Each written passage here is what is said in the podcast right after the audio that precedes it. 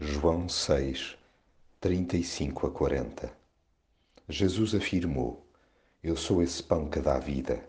Aquele que me aceita nunca mais há de ter fome, e o que acredita em mim nunca mais há de ter sede.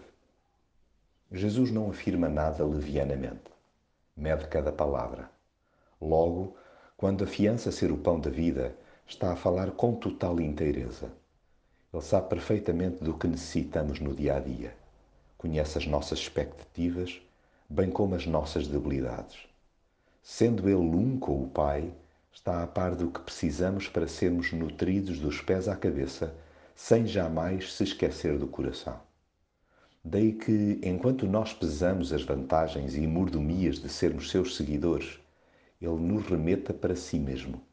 Basta que nos alimentemos dele. Ponto. Jesus é tudo o que a nossa alma carece.